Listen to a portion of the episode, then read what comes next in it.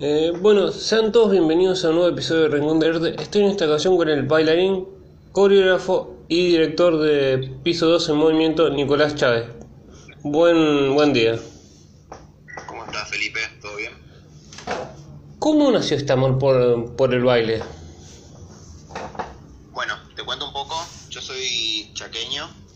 eh, vivo hace muy poco acá en Buenos Aires. Y bueno, allá en Chaco siempre fue como algo que a mí me. El arte, el moverme, el crear personajes, eh, siempre fue algo como que. El paisaje, usar siempre la imaginación, la creatividad fue como ya de nacimiento. Me contaba mi, mi, mi familia, mi madre, mi tío, que siempre eran en los cumpleaños, Nico bailaba, Nico era el que animaba las fiestas, los asados, las comidas. O sea, como creo que en parte eh, estaba en mi ADN. Eso ahí nació como... Bueno, mi mamá también bailaba danza española con Paquita Gómez, que era una escuela de muy conocida en Chaco. Y creo que también ahí cuando también pensé que, no sé, empecé ahí como a alimentar los sonidos y el movimiento y bueno, creo que de ahí, esto, pero sin lugar a duda, eh, tiene que ver con eso, sin lugar a duda. ¿Y cómo fue empezar, digamos, digamos y en qué ritmo empezaste a, a- a- a, digamos, a, a- a ese amor por la danza? Es decir, lo quiero transformar en quiero ser bailarín. Eh, mira, en Chaco había solamente danza folclórica y clásica. Y debido a la situación económica de mi familia y bueno, lo que más podía y lo único que podía hacer era solamente folclore. eh, y ahí empezó, viste, como con el tema de, estar arriba del escenario y, de, decir, bueno, y empecé a hacer judo de pronto y y dije, bueno, y de pronto también quiero estudiar inglés y de pronto quiero, pero siempre lo que me vibraba y a lo que más, cuando decía, es lunes, tengo folclore, era como, era mi mejor día, o sea, era lo mejor que me podía haber pasado de despertar y saber que tenía danza después del colegio.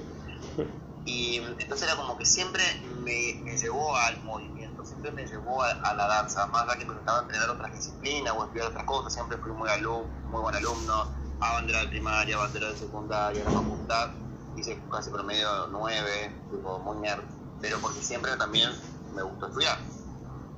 Pero la, salir de la facultad, salir de la secundaria o salir de la primaria y saber que tenía danza era lo mejor que me podía pasar. Entonces, siempre supe que quería trabajar de esto y siempre elegí el, eh, el, el movimiento y la danza. O sea que cuando me hice el clic fue cuando terminé de, de, de rendir la última materia de la facultad, me falta, no, la terminé porque me falta la tesis, y me dijeron, bueno, puedes trabajar en el banco de la provincia de Chaco o puedes audicionar para el primer ballet contemporáneo de la provincia.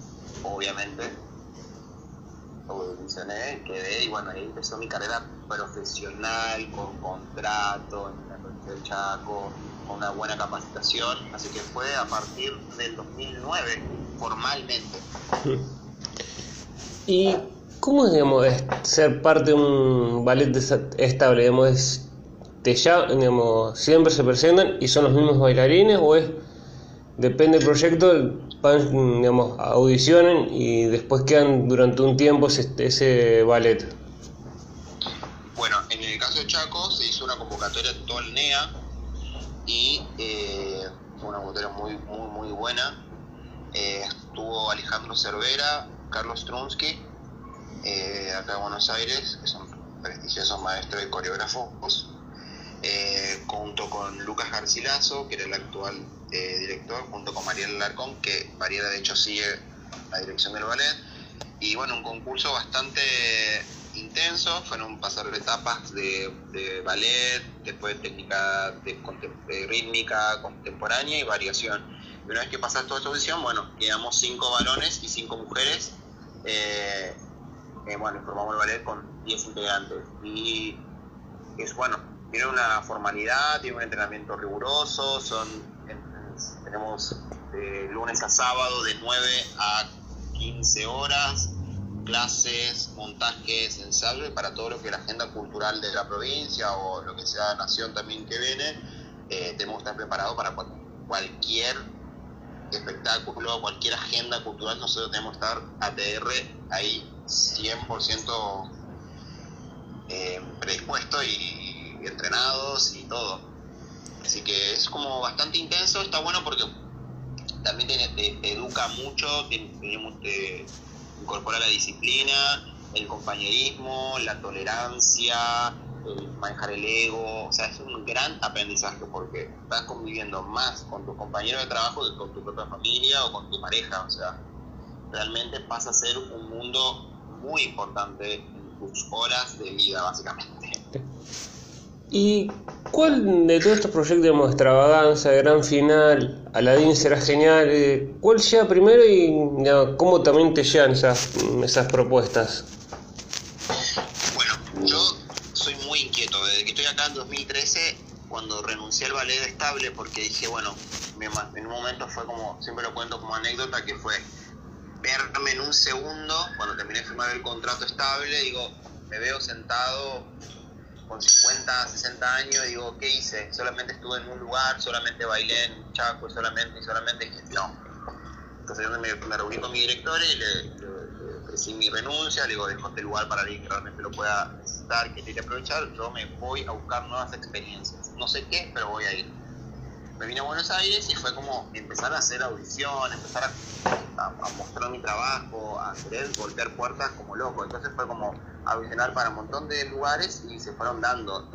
como me caracterizo por un como un bailarín, artista versátil, mm, entonces como dije, bueno, voy a probar de todo. Bailé para videoclip de cumbia, bailé para mega operas en tal lugar, bailé, o sea, hice un montón de cosas. Y dije, bueno, veía una, una convocatoria en Facebook en su momento decía, bueno, audición para varones. Dije, bueno, me mando. Digo, estar en mi casa. O ir audicionar, siempre prefiero ir a audicionar, buscar una nueva oportunidad. Eh, bueno, y fui, fui a, por ejemplo, al gran final, una, una convocatoria que Gustavo Wolf lanzó y dijo, bueno, quiero bailarines. Yo mientras tanto estaba tomando clases y asistiendo a Analia González, una, maestra muy grosa y conocida acá, amiga, todo familia. Y le dije, bueno, Ana, me voy a retirar un de la clase, voy a ir a probar una audición eh, de, tipo musical, voy a ir a ver qué... Dije, bueno, bueno, bueno, andar, a probar, y bueno, y fue, audicioné, eran como, como 40 varones, y quedé, quedé junto con Robo Santa Marina que amo de los dos y empecé la aventura de lo que es el musical e incursionar lo que es eh, lo que es el teatro musical.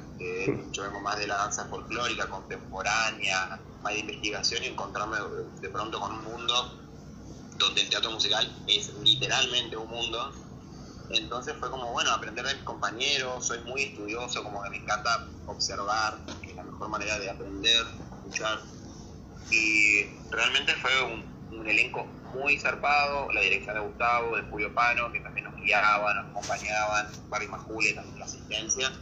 Logramos hacer un espectáculo que realmente eso fue como un puntapié a mí lo que fue musical, porque, o sea, era como el chico nuevo que nadie conocía, pero que era como, ok, ¿quién es? Y de pronto, ¿qué onda? Y era como, no soy, no, soy 100% rasero, y se me veía como un poco contemporáneo y entonces era como, bueno, el que hacía cosas en el piso, el que hacía, era como el raro del, elenco, pero bueno, en buen sentido y, aprovechaba esta rareza como para decir, bueno, acá estoy y, lo daba. Así que ahí empezó con el gran final, después empezó con, con Sugar, que también fue como una convocatoria cerrada de, unos eh, bailarines que fuimos y también audicionábamos, pasamos etapa de esto, esto para lo otro, también Aladdin fue algo realmente zarpado porque eh, fue en un momento bastante especial para mí, porque fue justo a, días, de hecho el primer día de audición de Aladdin fue el día que falleció mi abuela, entonces me enteré 6 de la mañana y 9 tenía la, la convocatoria para audicionar y fue como digo, ¿qué hago? ¿Me quedo? ¿Me voy? Bueno, fui, fue un momento de meditación, de, de, estar ahí presente, como eso es lo que digo siempre, es como el entrenamiento hace también al, al, maestro o al, o al, artista, como estar preparado para todo en cualquier momento. Y más nosotros, el artista, aprovechar las oportunidades. Así que fue como, bueno, necesito laburo, me copa la propuesta, eh, me está pasando esto a nivel personal, pero también a nivel profesional, esto es una buena oportunidad. Así que bueno, audicioné, pasé etapa 1, pasé etapa 2, y la audición súper larga, intensa, mucha danza, mucha actuación, no, no sé interpretar, colgar, saltar, zapatear. Fue algo realmente físico, mental, de, y bueno, por pasar toda la etapa y también fue como un resultado muy positivo, valió la, valió la pena todo el esfuerzo y también quedé. Y bueno, trabajando lo mismo, como resumo, era como ir a audiciones, audición, audición y probar y decir, bueno, la quiero trabajar, dame oportunidad.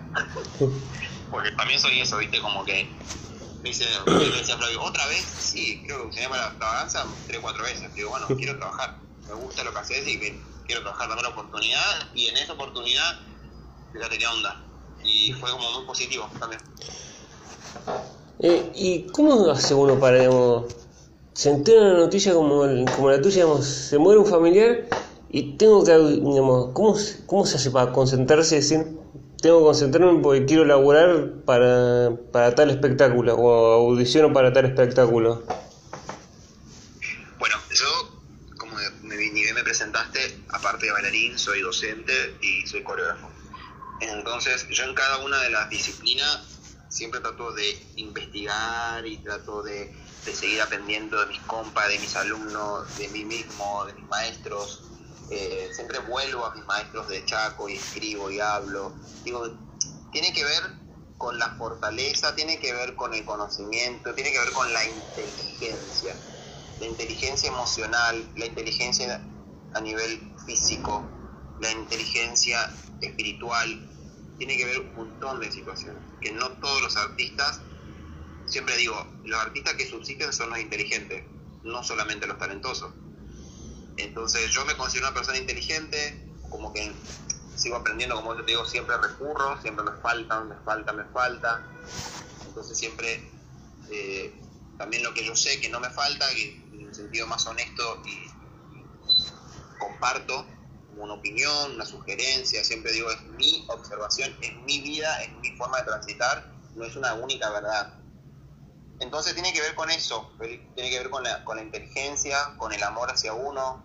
Hay muchas instituciones muy zarpadas a nivel nacional, provincial, internacional, que enseñan de cosas de, no sé, de otro mundo, pero creo que la mayoría de las instituciones no enseñan es esto, que el artista, más allá de ser un buen ejecutor de movimiento o de expresiones, tiene que también tener esta cuestión, viste, como el tema de manejar el ego, la inteligencia. Yo en lo que es piso 2, por ejemplo, hablo un montón. Yo estoy, soy un director muy presente, estoy siempre en el estudio, hablo con cada uno de los maestros, con cada uno de los alumnos.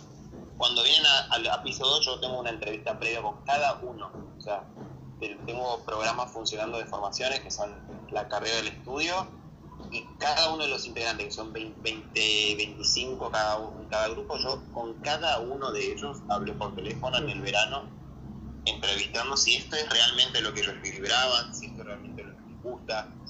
No me, no me es que venga un alumno cualquiera al estudio en el sentido de, bueno, voy a ver qué onda, o sí, pero por lo menos saber que es así.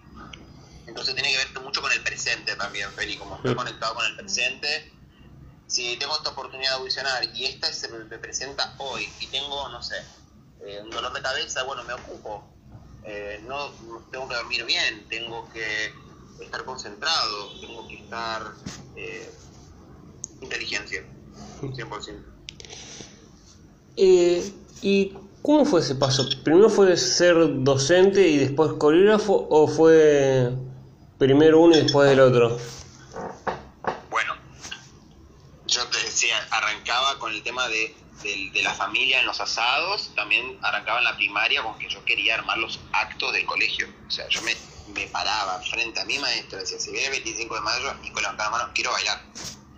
Y, pero ¿qué? Hay que hacer pericón. Yo yo yo sé, yo sé. Me agarraba el libro, miraba como lo sabía leer y todo, miraba los dibujitos y le pedía a mi profesor de folclore que me, que me guíe y después venía mi maestra del grado y decía, yo voy a hacer más de pericón, pero iba corriendo a mi maestro de la tarde porque me decía por favor me enseñe porque tenía que ayudar a mis compañeros a bailar el pericón y a mi señorita. Entonces siempre fue como, me interesaba mucho estar en el escenario, o sea, yo quería decir la poesía el día del padre, el día de la madre, el día del niño, el, de que todo el color yo quería estar hablando, yo quería hablar de, no sé, yo siempre tenía ese deseo, entonces era como estar en la escena eh, y también querer ayudar a crear. Entonces, por ahí, por ahí hace poco subí una foto y la robé a Reina Rich, que fue una de las primeras, Reina en colores, fue una de las primeras puesta en escena con mi compañero que agarré a todos, los vestí y dije, bueno, hay que bailar por el día de la primavera, creo que era, y los puse a todos y empecé a pasar los pasos que yo miraba por la tele, o sea, ese nivel de manija y, creativo, como que, bueno, y también un poco impune, porque era tan chico, decía, mira, me a pensar como, yo le, decía a la señorita si nos podemos quedar en los recreos, si nos podemos quedar después de clase, y, armábamos las, puestas para los, actos. Entonces creo que siempre estuvo todo como medio mezclado, pero también tiene que ver mucho con esa, con esa fuerza de, convicción que tengo, y cuando me pongo a ver para atrás digo, ¿cómo, ¿cómo lo hice? Pero bueno, sí, es eso, como la curiosidad, la valentía, no tener miedo al, error, que eso también es un, para, una palabra muy fuerte que resuena constantemente en los alumnos en colegas y no hay manual. Entonces, esa es siempre mi respuesta. No hay manual para ser un mejor director, para ser un mejor artista, un mejor bailarín. La carrera la haces, la haces todos los días, la haces vos. Entonces digo, anímense, de última te sale mal, volvés a comenzar. O sea, listo. Y si, si te critican, me van a criticar haciendo la cosa bien o haciendo la cosa mal, siempre. Hmm. Entonces, como por lo menos que te critiquen haciendo, y no que te critiquen en, la, en, lo, en lo quieto, en la quietud, en, lo estático, en la, nada, por miedo, ¿viste? Como que siempre empujo a, anímense, yo no, nunca pensé que en tan corto plazo iba a armar un estudio, iba a estar dirigiendo cantidad de alumnos, maestros, colegas, poniendo, dije, no sé, o sea, cuando me pongo a ver y a veces me emociono, digo, bueno, gracias a, a, mí, me abrazo, ¿viste? Como que siempre también me trato de, de, también a mí porque digo, bueno, vale la pena. Vale la pena sin lugar a duda hacer y animarse y no tener miedo. ¿Y cómo fue, eh, digamos, no sé si fue creación tu, creaciones tuyas o también, digamos, en conjunto estas compañías Raza, eh, eh, Proyecto Staff, digamos, ¿cómo fueron también esas ideas? Surgió hace mucho, mucho, muchos años, que fue la primera compañía de, varones que, que, me animé. Fue un proyecto que tenía, como te decía, bueno, ¿qué pasa? Que, hay muchos bailarines que no tienen espacio donde bailar. Veía muchos colegas o amigos, así, ay, tengo una gana de bailar y nunca quedo en audición, siempre quedan los mismos, ¿viste? El típico esa. O, o bueno, no, no sé qué hacer y digo, bueno, y tenía tengo, como daba clases ya desde 2014, creo, 2013, ni bien llegué, ya empecé a compartir mi material y mi búsqueda. Entonces, siempre los alumnos me decían, che, Nico, hagamos algo, juntémonos, hagamos algo. Digo, no, chicos, todavía no, esperen. Hasta que un día tomé la valentía y armé un grupo de WhatsApp y empecé a agregar a un grupo de alumnos y dije, chicos, esta es una invitación para formar la compañía de raza. Va a ser una compañía de hombres, eh, la voy a dirigir vamos a invitar a algunos coreógrafos que, puedan compartir su material, porque también pasa eso, hay coreógrafos que no tienen bailarines y hay bailarines que no tienen coreógrafos y hay lugares donde no hay para bailar, entonces siempre falta algo, ¿viste? Como que es alguien que se anime, como te decía hoy, tome la iniciativa y empiece a unir, porque de hecho el arte nuestro es conectarnos, o sea, hay cuánta gente que saca fotos zarpadas y no tiene modelos para sacar, cuánto, y hay bailarines que necesitan o artistas que necesitan fotos y no tienen para pagar un fotógrafo, entonces siempre sucede esta cuestión de falta, pero bueno, también es como el, miedo, el no animarse, sí, no, capaz que no sirvo, capaz. Entonces fue como, bueno, no sé, va a ser la primera vez que voy a dirigir una obra, no tengo ni idea de cómo voy a hacer, de, no es lo coreografiar a un grupo del colegio como coreografiar o dirigir a un grupo de profesionales de la danza acá en Buenos Aires. No sé, voy a ver, puede salir mal, puede salir bien. Y realmente fue eso, como unir energías energía masculina, porque en ese caso era como energía masculina, ese era el concepto, no por hacer una compañía sexista que solo hombres, solo mujeres, no, era cuestión de energía. Y, y hermano, invité a Ale Ibarra, a Juanjo Marco, eh, no me quiero, eh, Ale Ibarra y Juanjo Marco fue como a seis, y yo los cuatro hicimos cuatro bloques y armamos la primera obra de Compañía Raza, que fueron presentar cada uno, le di los, los 15 minutos, la temática, juntos fuimos buscando la música, la propuesta y se se hizo una función que se llenó en el Teatro del Cubo y hubo muy buena repercusión y dio inicio a un buen puntapié de, lo que es la compañía de lo que es el trabajo en compañía también. Y, y así, como fue como animarme, ¿viste? Como, y, también eso decía conectar. Lo mismo fue con Tribu, que fue como un grupo de chicas que siempre, alumnas me decían, che, Nico, siempre los chicos, la verdad, se ocuparon, bueno, lo mismo, fue compañía Tribu, de vuelta de la cabeza dirigiendo, llamé a Jonah Robles, a Jordi Seba, a Jordi Tirota, a Franco Gil, y dije, bueno, hagamos una obra donde ustedes tienen todo, lo que tienen que venir a coreografiar, tienen puesta, tienen eh, pelo, tienen todo, yo me encargo de todo, pero lo que tienen que hacer es compartir su arte y hacemos una audición, una audición que se presentaron más de 500 chicas de todo el país, eh, hicimos un filtro de 200 para que queden 200 personas, estuvimos de las 9 de la mañana hasta las 3 de la tarde haciendo audición, hicimos el elenco, empezamos a armar, hicimos funciones y así nació Tribu con la primera obra que se llama Fea, que tiene que ver con la historia del patito feo, contado y reversionado por. Y, y ahora lo que es Proyecto Staff es bailarines independientes que quieren trabajar en compañía, porque dado, como te decía, esta experiencia que tuve de raza y tribu, también me llevaron a la conclusión que hacer una audición de por sí y que conocer en una audición a un bailarín es muy complicado. Entonces dije, bueno, que exista dentro del estudio un espacio donde los bailarines que quieren formar parte de alguna compañía o que quieren formar parte de un proyecto tienen que entrenarse y entrenarse en equipo para que el equipo funcione en la, en la sala, en el escenario, en cualquier lugar, porque ya se conocen. Digo, no es lo mismo trabajar cayendo de la nada, porque lo hablo por experiencia misma, y también eh, desde el otro lado, de la dirección o de la coreografía, decía, ah, pero si en la audición pasó esto, ¿qué pasó? ¿Qué no está pasando ahora en los ensayos? Entonces, ese, choque de realidades, para mí era como que me llevó a decir, bueno, tiene que existir un espacio donde los bailarines entrenemos, donde los los coreógrafos también entrenemos lo que es el montaje, donde trabajen con artistas, donde trabajen la conexión con las cámaras, donde trabajen la palabra, y donde se trabaje en profundidad y no siempre sea correr por una fecha, por un estreno o por un tiempo, ¿viste? Sí. Eh, ¿Y cómo fue ese, digamos, esa decisión de decir, me voy, digamos, de, de, mi, de mi provincia como Chaco a, a la gran ciudad o, al, o, a la provincia donde va todo el mundo, Buenos Aires? Digamos, ¿Fue difícil o fue fácil esa decisión? No, no, fue complicado, fue complicado Sí, sí, sí. Yo, yo viví hasta los 27 años con mis... Ahora tengo 35. hasta los 27 viví en la casa con mi mamá, con mi abuela y mis hermanos. Bueno, voy a hacer la tarea. Voy a ir a vivir a Resistencia, porque yo soy de Barranqueras, que es una localidad pegada a la capital de Chaco, ahí a 20 minutos, nos separa una rotonda. Eh, y dije, bueno, voy a alquilar un departamento en Resistencia. No me fui, pero me fui de mi casa entonces dije, bueno, también tener ese, ese pasaje, viste, del el desapego. Y después que tuve ese desapego fue como, bueno, con amigos que yo sabía que estaban acá, por ahí tenía una charla de cómo es ahí, bueno, aprendí a cómo, cómo administrar mi economía en cuanto a vivir solo, cómo es la responsabilidad de ir a pagar los impuestos, ir a pagar esto, ir por lo otro, cómo mantener limpia la casa. Fue como, me hice una tarea muy mía de cómo es vivir solo, porque una cosa es vivir con tu familia y otra cosa muy distinta es vivir solo, claramente. Eh, y se dio la oportunidad de, bueno, esto que te decía de como de, del pasaplanta, que dije, no, no quiero esa estabilidad, dije, bueno, tenía unos ahorros, daba clases en la escuela de Verónica Curtola y en Erika Ferrazano, que son maestras súper, súper, muy reconocidas también a nivel país. Eh, daba clases ahí, anuncié que me, no iba a continuar, los padres mi alumna llorando no te vas, porque realmente era algo hermoso que se generó ahí, en esos estudios, que siguen, por suerte, seguimos conectados.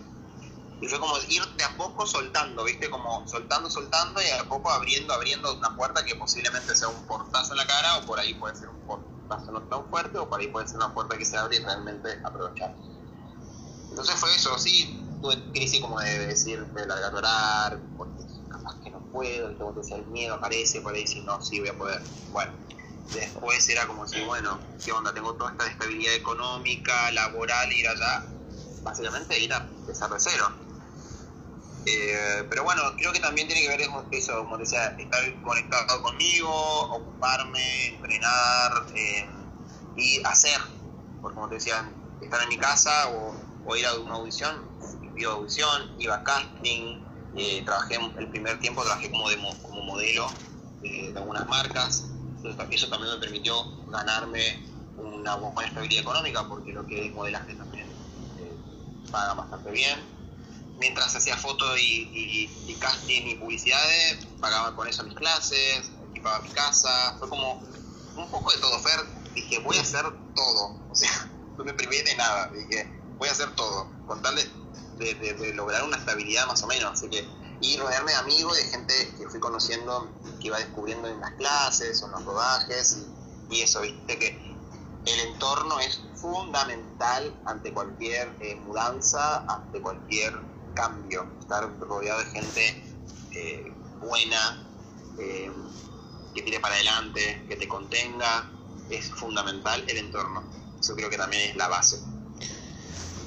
¿Y es un concepto viejo o sigue estando este concepto de que la danza para el hombre es eh, o sos maricón o todas esas cosas malas que se, se piensan, digamos, se podrían pensar de, la danza, que no es tanto así?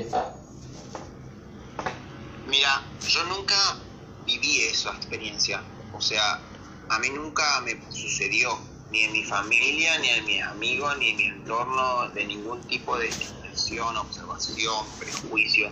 Yo en carne propia no lo viví.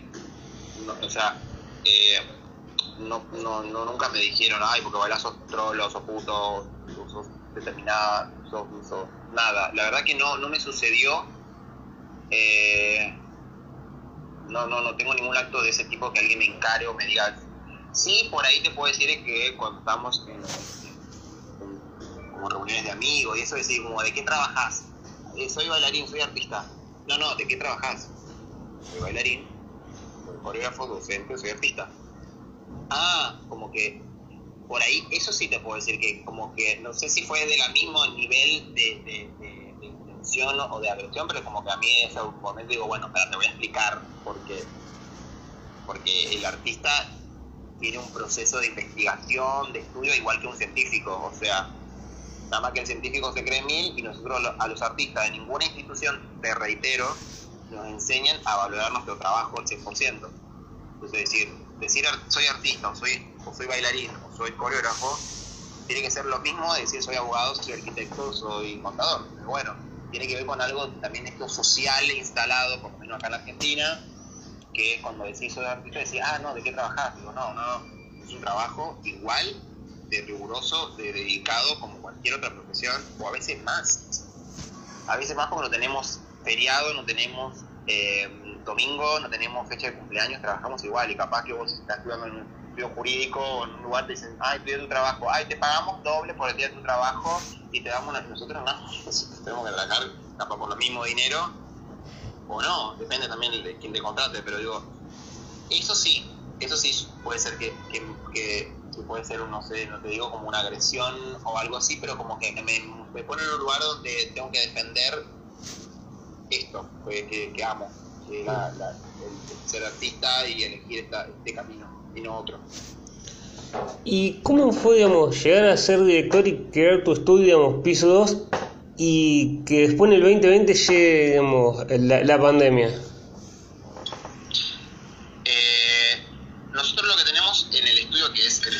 instalado y se instaló bastante rápido en lo que son los estudios de Buenos Aires, que somos formadores. Hacer un estudio de formación, lo que proponemos son propuestas formativas con equipos de trabajo. O sea, los docentes en las distintas áreas y los bailarines ya saben que no son procesos cortos de formación. Que no son que vos entras a una clase y te vas y fin. Porque un artista, esto es un entrenamiento en todo caso, pero no es una formación. Nosotros del estudio proponemos formaciones. Las formaciones tienen procesos que suelen ser mediano o largo plazo, no corto.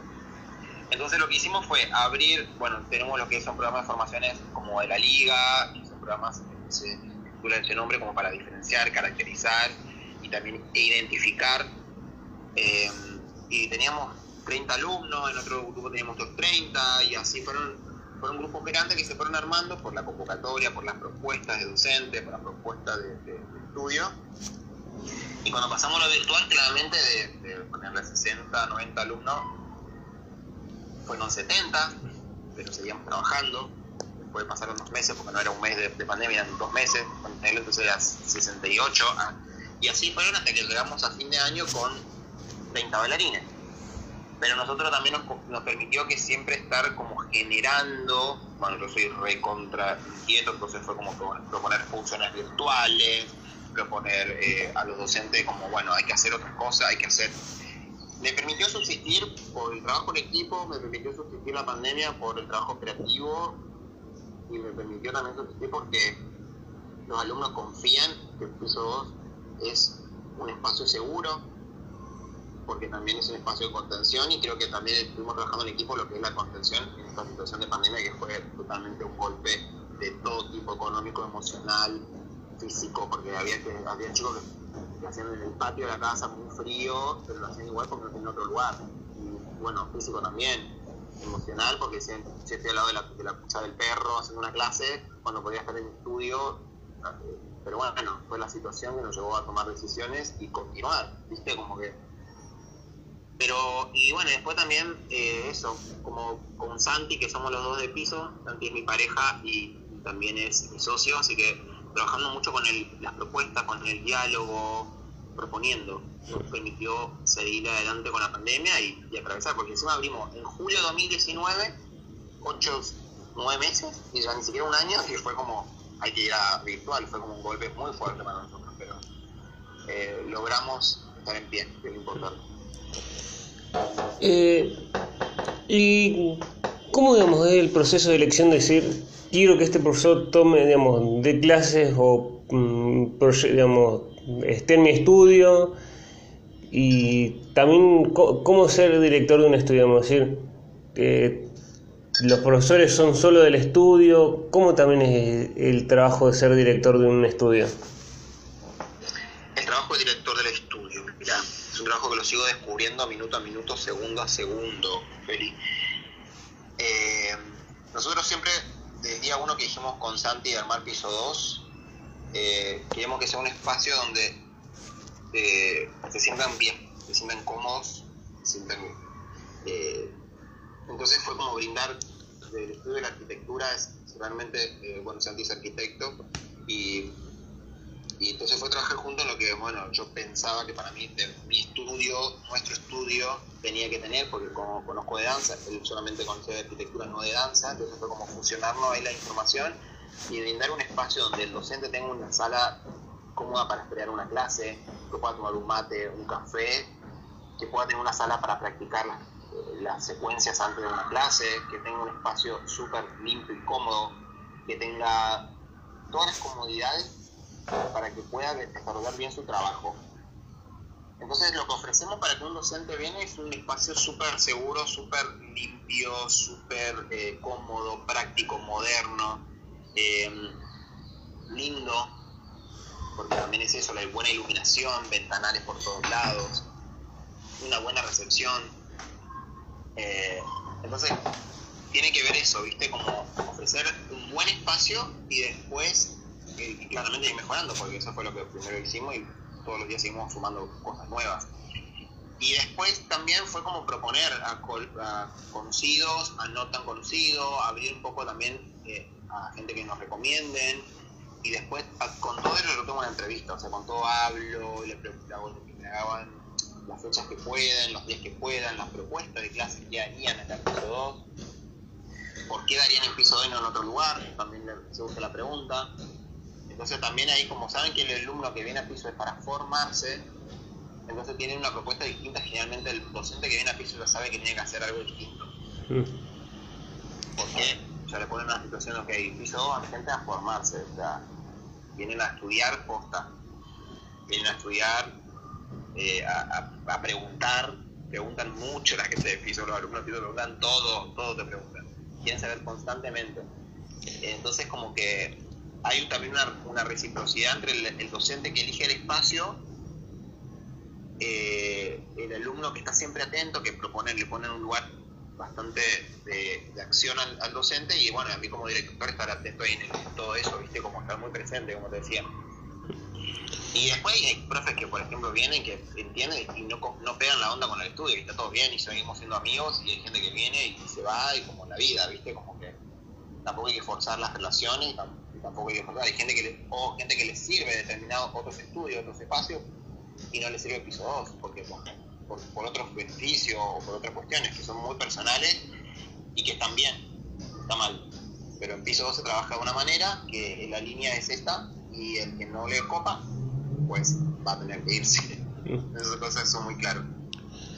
Y con, digamos, ¿te ha pasado decirle a un, a un profesor eh, lo que ves acá no lo das en otro estudio o es como decirle, digamos, no sé, a algún alumno, lo que tomás acá, eh, tomás solo clases conmigo porque no, no, no tomes clases con otros profesores o la danza la aprenden no dependiendo del profesor o es un camino propio?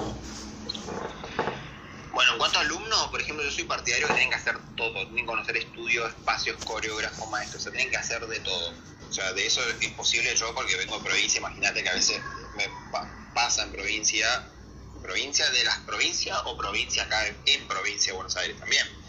Que es como que hay una cuestión de que el director o el coreógrafo el maestro sea propia del alumno, como algo propio, como un objeto, como algo que es de su propiedad. Y eso es imposible, porque el artista justamente necesita el, camino, como quien dice, el camino del artista como libro, necesita experiencia y vuelo, no puedes retener a nadie. Sí, o sea, para mí, si yo siempre digo, mira, uno vayan a tal estudio, hagan tal cosa, muévanse, prueben, prueben, vayan a audiciones, vayan a casting, hagan, hagan, hagan, y ustedes en todo eso van a saber dónde es su lugar, porque todos tenemos un lugar, todos tenemos un maestro, todos tenemos un libro, a todos nos gusta una determinada comida, a todos nos gusta una determinada bebida, o sea, hay algo que en tu, esencia de ser, de ser vivo, que, que hay algo que te atrae, te gusta y te hace bien. Entonces eso lo, tenés que descubrir, pero en la variedad. No puedes elegir entre el mate y el café. Nunca probaste el té, nunca probaste un mate cocido, nunca probaste otra cosa más que mate y café. Digo, hay algo que, al menos que sea una elección muy personal, y bueno, está bien, es respetable también. Pero no considero que el alumno tiene que ser solamente de piso 2 o alumno mío o alumno de jamás. Eso es jamás, para mí está mal. Y después, en cuanto a los profesores, digo, como que digo, la propuesta, cuando me entrevistes, ¿cuál es tu propuesta? Y nos juntamos a charlar y juntos empezamos a armar algo que sea distinto. Yo propongo mucha cabeza también ahí, como acompaño y, e incentivo y trato que el docente también se desafíe en piso 2, porque para venir a hacer una clase que la hacen en todos lados, a mí no me sirve y creo que a él tampoco, o a él tampoco, o a él tampoco. Eh, entonces, a veces viene como una propuesta de dirección, necesitamos hacer esto, como por ejemplo el proyecto staff, con make para una codirección a José Galli y digo, bueno, José, necesito esto, quiero esto, te copa, te gusta, quieres el cachet, te gusta, sí, me recopa, bueno, ¿qué propuesta tenés sobre esto? Ta, ta, ta, ta. Listo, charlamos y cerramos juntos. Pero digo, hay veces propuestas que vienen solamente nuestra del Santi Nico, el equipo artístico, eh, cosas que también permitimos que el docente venga con la propuesta. El año pasado funcionaba un espacio seguro para chicas del hip hop que alquilaban el espacio de piso, porque ellos decían que necesitaban un espacio donde solamente se entrenen mujeres para debatir sobre la que es la disciplina de hip hop, para poder debatir sobre el paradigma tiempos nuevos, los nuevos, lo que puede llegar a existir. Eh, también abrimos un espacio para chicas eh, feminidades trans, también fue un espacio de la gorra donde apostamos a una experiencia donde solamente el estudio vengan para feminidades trans. Entonces era una experiencia distinta, ellas estaban, se sentían seguras, era pues también de tomar, de tomar clases, era la gorra, cada uno aportaba en el lo que podía, lo que tenía, lo que le vibraba. Eh, o sea, Piso 2 siempre tiene esa propuesta, ¿viste? Como que siempre propone cosas para nosotros distintas. Y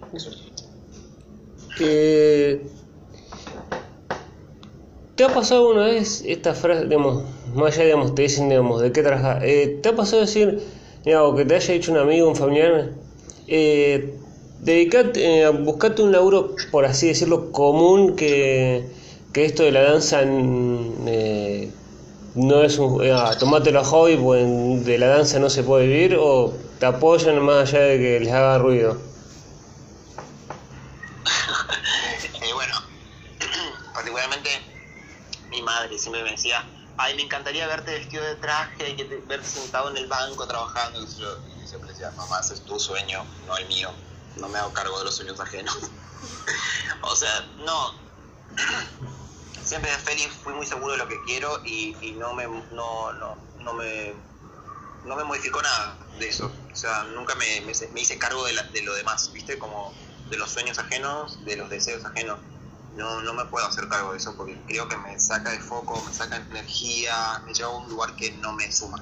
O sea, acepto la sugerencia, la opinión, pero realmente no, no, no es más que eso, ¿viste? Como, como yo siempre le digo a mi mamá, mamá, es tu sueño, ojalá mis hermanos lo puedan cumplir, o ojalá, no sé, en otra vida, pero no, no es algo que, que, a mí me, perturbó, que a mí me incomodó, o que a mí me modificó en algo, que no. Y siempre, siempre dije, me voy de Chaco a Buenos Aires, o me voy de Buenos Aires al mundo, me voy acá, donde sea, siempre voy a trabajar del arte, no voy a trabajar de otra cosa. eso lo tengo declarado en mi vida en esta vida que va a ser así.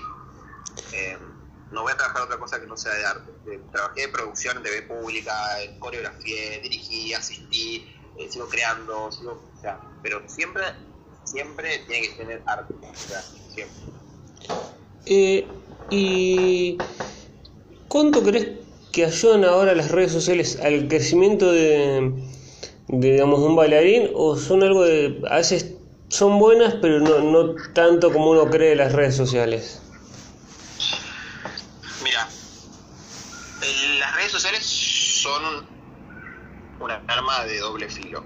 Digo, eso porque realmente puede ser algo muy productivo como puede ser algo muy negativo en algunos aspectos. En, algunas, en algunos aspectos me refiero en algunos en algunas personas, por ejemplo. Hay algunas personas que tengo, en el caso de me pongo en el rol de maestro director que por ahí les juegan contra, porque se empiezan a comparar, empiezan a verse como, y esa persona yo no voy a poder, y bueno, eso digo, en ese sentido, digo, es un, arma, digo, con esta palabra bastante fuerte, suena, eh, digo, porque por ahí es como que lleva el miedo, a la quietud, digo, no, no, no voy a subir un video, una foto mía bailando, porque mirar el video que sube, y capaz que el video que sube esa persona sale 10 mil pesos y yo no tengo 10 mil pesos para pagarme para ese tipo de video. Entonces, mi celular no es un iPhone, es un celular mm, X y no lo voy a hacer. Entonces digo, dale, hacelo igual, grabate igual, fíjate, probá tu video, es tú.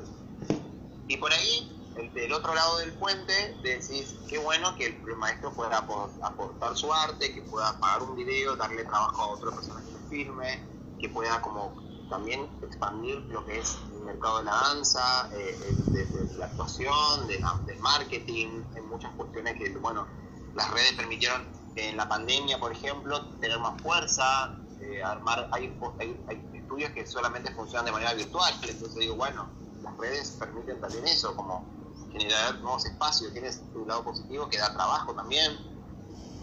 Entonces, creo que vino para, depende también de la persona que consume y cómo lo veas, puede ser algo muy positivo o algo muy negativo.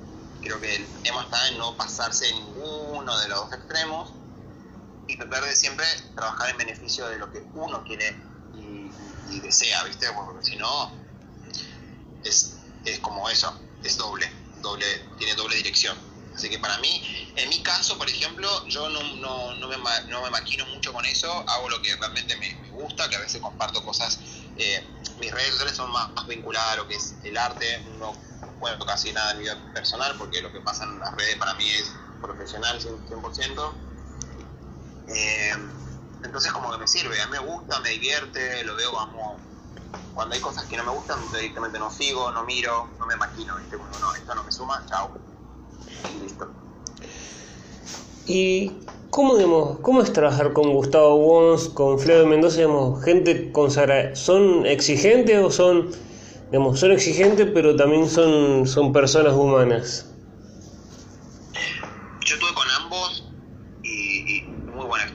O sea, de verdad, eh, yo con ambos, muy, muy, muy buena experiencia. O sea, muy. Gustavo es una persona muy generosa, muy generosa, muy. Y, Flavio para mí fue una persona muy amable. O sea, también yo estuve con él en la parte donde él estaba, creo que la parte de, ser padre, estaba averiguando esa cuestión de paternidad y todo, y también estaba una parte sensible, pero fue muy gracioso, estuvo muy cuidado. O sea, 100% positivo, no tengo nada, de verdad, no tengo nada negativo para decirlo, porque si no, prácticamente podría decirte como para que esto sirva para estar atento a cualquier situación. Eh, porque me parece que, pero no, en este caso no, en este caso es como que ambos eh, son muy, muy, o sea, muy buenos consejos, muy buenas propuestas, eh, así que por mí, 10. Y también, no sé si fuiste por mucho tiempo, también terminaste siendo un Susana.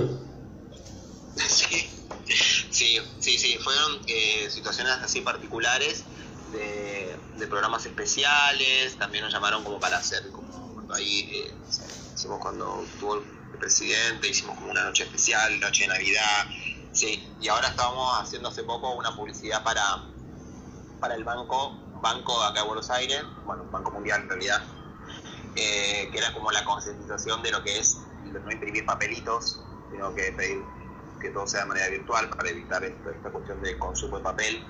Eh, y nada, la, producción de Susana y los también, ¿viste? Como eh, trabajan mucho con, con, el equipo, en familia, así que fueron lo más, son lo más. Y eso también tiene que ver, Feli, como, como el camino que hace uno, ¿viste? Como te decía hoy, qué importante que es, porque uno, de uno estar acá tranquilo para decir, che, eh, venite a dar la, eh, esta posibilidad, me pasaron tu contacto, y, porque, bueno, en su momento trabajaste acá y realmente fue muy positivo tu desempeño y estamos recontentos si quieres volver. Buenísimo trabajo. Así que tiene que ver mucho eso también, el camino. ¿Y qué profesor, digamos, que, quiso dar clases o dar clases en piso, dijiste, no puedo creer que venga este monstruo a, querer dar clases en este estudio? Ay, me parece que no te, no, es, algo que todavía no está, está ahí a punto de cerrarse. ¿Te puedo dejar la incógnita que te vas a enterar pronto por redes? Sí, eh, más allá que, digamos, obviamente la, entrevista va a ser publicada mucho tiempo, digamos, no ahora en abril, sino más adelante, alguno ya estaría publicada. Puede ser un adelanto que lo escuche la gente en la entrevista. Eh, bueno, pero bueno, no cerré todavía, así que no, me voy a adelantar. que para mí va a ser algo muy zarpado. Eh, pero bueno, para mí lo que, de los que dieron, bueno, Gustavo, obvio, Gustavo Wong, Boris Pascus, eh, que otros maestros, así que me, que wow. Y bueno, ellos dos, como para mí que son como eh, puntapié, digamos, de, esto, digamos, de, crear espacio y de, apostar al género. Bueno, Ana González, también mi maestra, vino a dar unas charlas, que fue como recibir a una maestra en tu espacio, en tu casa, es como te modifica, te, te emociona, viste, como que Ana González también fue algo como realmente emocionante para mí, para el equipo, para, para los alumnos. Y creo que no estoy mirando a nadie más, creo que nadie más. No, por ahora me acuerdo de esos tres. Y uno cuando digamos, empieza a ser director y digamos, ya se olvida de ser bailarín y, digamos, y coreógrafo, es todo, digamos, es todos los días todo. No, no, no. Hiciste una pregunta muy buena. Yo cuando decidí abrir piso 2 fue en 2019 y yo justo estaba eh, en el elenco de Aladdin, haciendo por empezar a ensayar para, para temporada de invierno. Y fue donde dije, no, no, no, no, no, no puedo. Yo, yo, Nico, no puedo. No puedo porque no. Entonces fue como elegir, en mi caso fue elegir sacrificar un poco mi bailarín para estar en el rol de director. O sea, yo, yo sacrifiqué. En mi caso yo no, no, no tengo esa capacidad para hacer 100% director, 100% bailarín, 100%... En ese momento no. Hoy tengo un equipo que me permite desarrollarme como coreógrafo, puedo viajar. Eh, de hecho, dentro, de poco me voy a, Rosario, después me voy a Mendoza, me voy a Chaco, bueno, tengo una gira ahí para ponerle cover y coreografiar. Pero hoy porque tengo un equipo, hoy porque tengo gente que puedo delegar, que puedo confiar, que puedo clave el estudio. Pero en su momento digo, no, no, no, no, no pude. Para mí, en mi caso fue como direccionar y poner foco y energía en una cosa y después en otra y después en otra. O si no, en algo la pifias. En algo la pifias. Y como trabajas con personas, es difícil, porque si me decís, bueno, tengo una pastelería, te salió mal un, no sé, un pan dulce o te salió mal una, torta, bueno, volvés a hacer, pero por ahí sí no estás presente en un estudio, viene alguien que quiere formarse te pregunta, quiero tomar tal clase y no estar presente, no estar con la información clara, esa persona puede tomar una mala decisión o puede ser que no siga su carrera o puede ser que le pase algo, entonces como es distinto. Y bailar lo mismo, estás cansado, no descansás, no, no, no estás entrenando, entonces te, que te puedes lesionar, puedes dar un mal ensayo.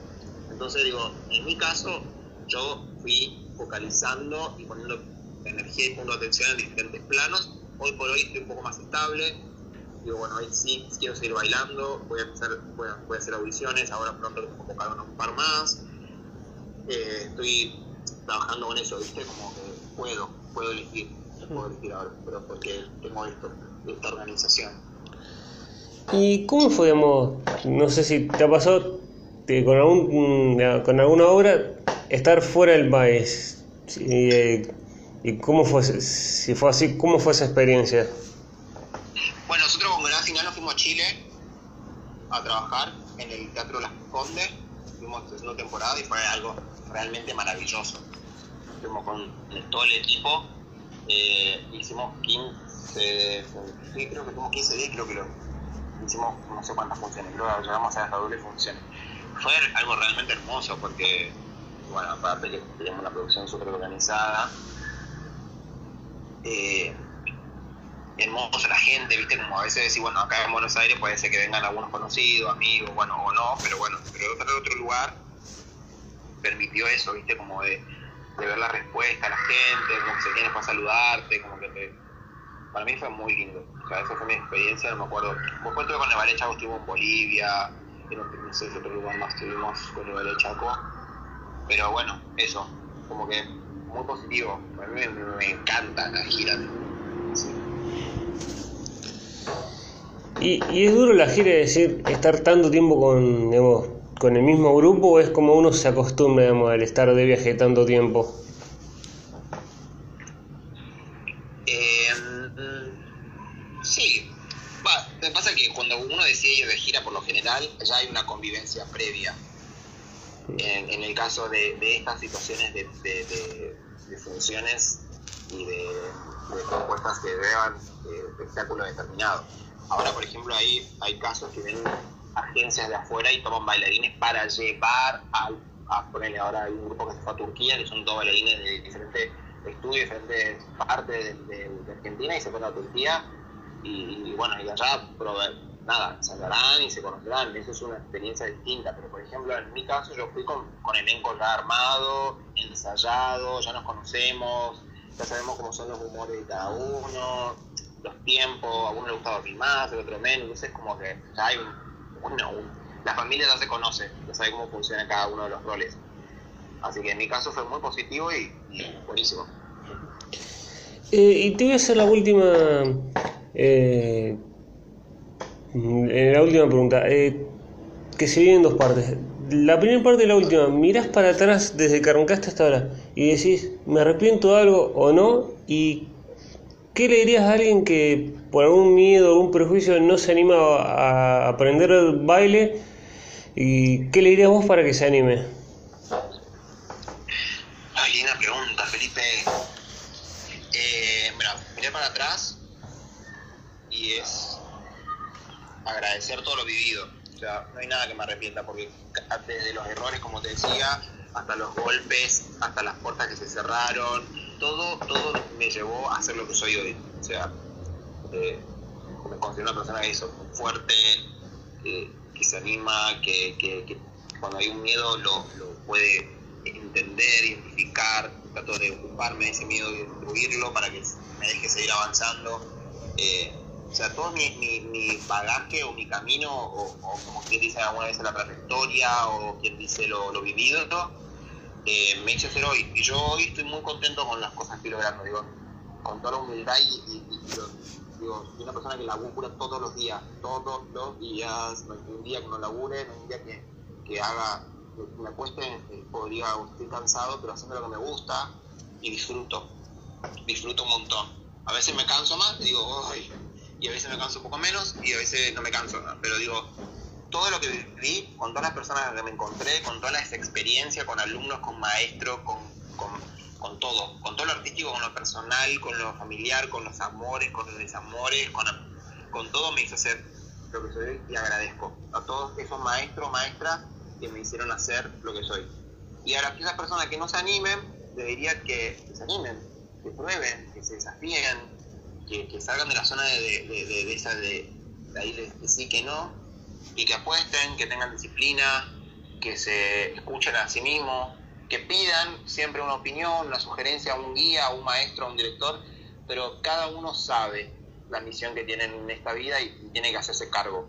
Eh, Nati Peluso decía en una entrevista, eh, loco, hay que hacerse cargo del don, hay que hacerse cargo del, del, del, del, don que uno tiene, del talento que uno tiene y hay que hacerse cargo, punto. Tipo, no puedes vivir con la falsa humildad, ay, no, no sirvo, ay, no, no puedo, porque también pasa eso. Digo, no, metele quinta, apostá vos y decir, bueno, la vida es una sola y si no, no la vivís, es un bajón. Así que bueno, eso es todo feliz. Bueno, muchas gracias Nico por permitirme entrevistarte y por esta char gran charla que salió. Gracias a vos, gracias eh, a estos espacios para que se pueda seguir compartiendo y apostando y, y, vinculando, que es lo más lindo que hay de esto de vincularme y conectarnos entre todos. Así que gracias a vos.